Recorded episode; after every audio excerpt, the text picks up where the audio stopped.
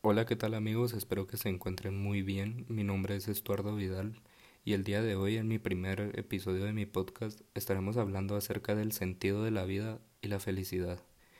Para empezar quiero decir que para que nuestra vida tenga sentido debemos de estar bien orientados. Y ustedes se preguntarán a qué me refiero esto. Y es que muchas veces el egoísmo nos puede encerrar en nuestra propia vida sin darnos la oportunidad de convivir con los demás seres a nuestro alrededor. Puede ser que esto sea muy importante, ya que, según la ciencia, el ser humano es un ser de encuentro, lo, lo, que quiere decir que debemos convivir con las demás personas para sentirnos completos, ya que por la mayoría de veces una persona que es solitaria tiende a ser más triste o estar en depresión. Otro punto muy importante es que cada acción que nosotros hacemos tiene un sentido, es decir, que nunca hacemos algo solo por hacerlo debemos tener claro por qué estamos haciendo las cosas. Por ejemplo, si yo trabajo, ¿para qué trabajo? ¿Con qué sentido lo hago? O si es por necesidad. O también debemos tener claro que el sentido de nuestra vida depende de la ideal unidad. El sentido de nuestra vida puede variar dependiendo de las personas que nos rodean. Es decir, esto es como una gripe. Si tú estás con una persona que normalmente es pesimista, tiene una pésima actitud, tú por ende vas a tener esa actitud. En cambio, si tú te, rodeas de personas que les gusta vivir su vida, son positivas, eh, hacen acciones positivas, tú vas a ser una persona positiva. Y todos nos preguntamos, ¿qué sentido tiene nuestra vida? Y pues eso es la pregunta que quiero contestarles hoy. Pues nuestra vida tiene un simple sentido que es muy importante y es que seamos felices. La felicidad muchas veces está dada por las personas que nos rodean. Por ejemplo, una persona que tiene a su familia completa, su familia lo apoya en las acciones que él decide hacer, tiende a ser feliz, porque nuestra familia es nuestro primer apoyo.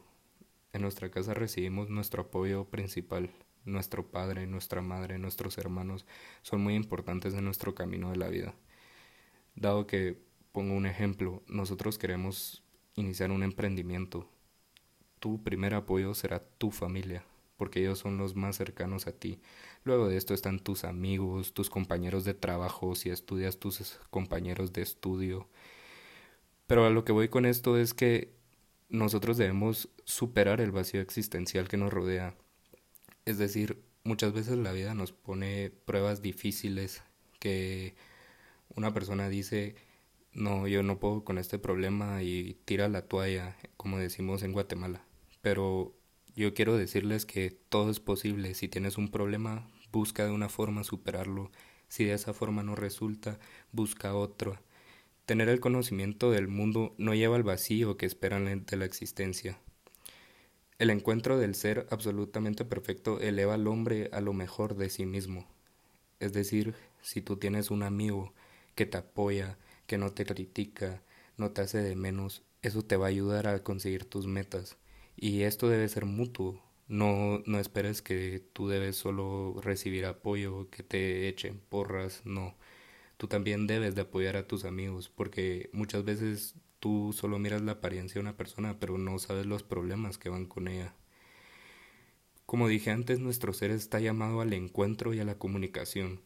Esto quiere decir que cuando estamos rodeados de personas debemos crear un encuentro entre esas personas y nosotros. Es decir, que nosotros las apoyamos a ellas y ellas nos apoyan a nosotros. Muchas gracias amigos, espero que les haya gustado nuestra pequeña reflexión y ya saben, espérennos en el siguiente episodio.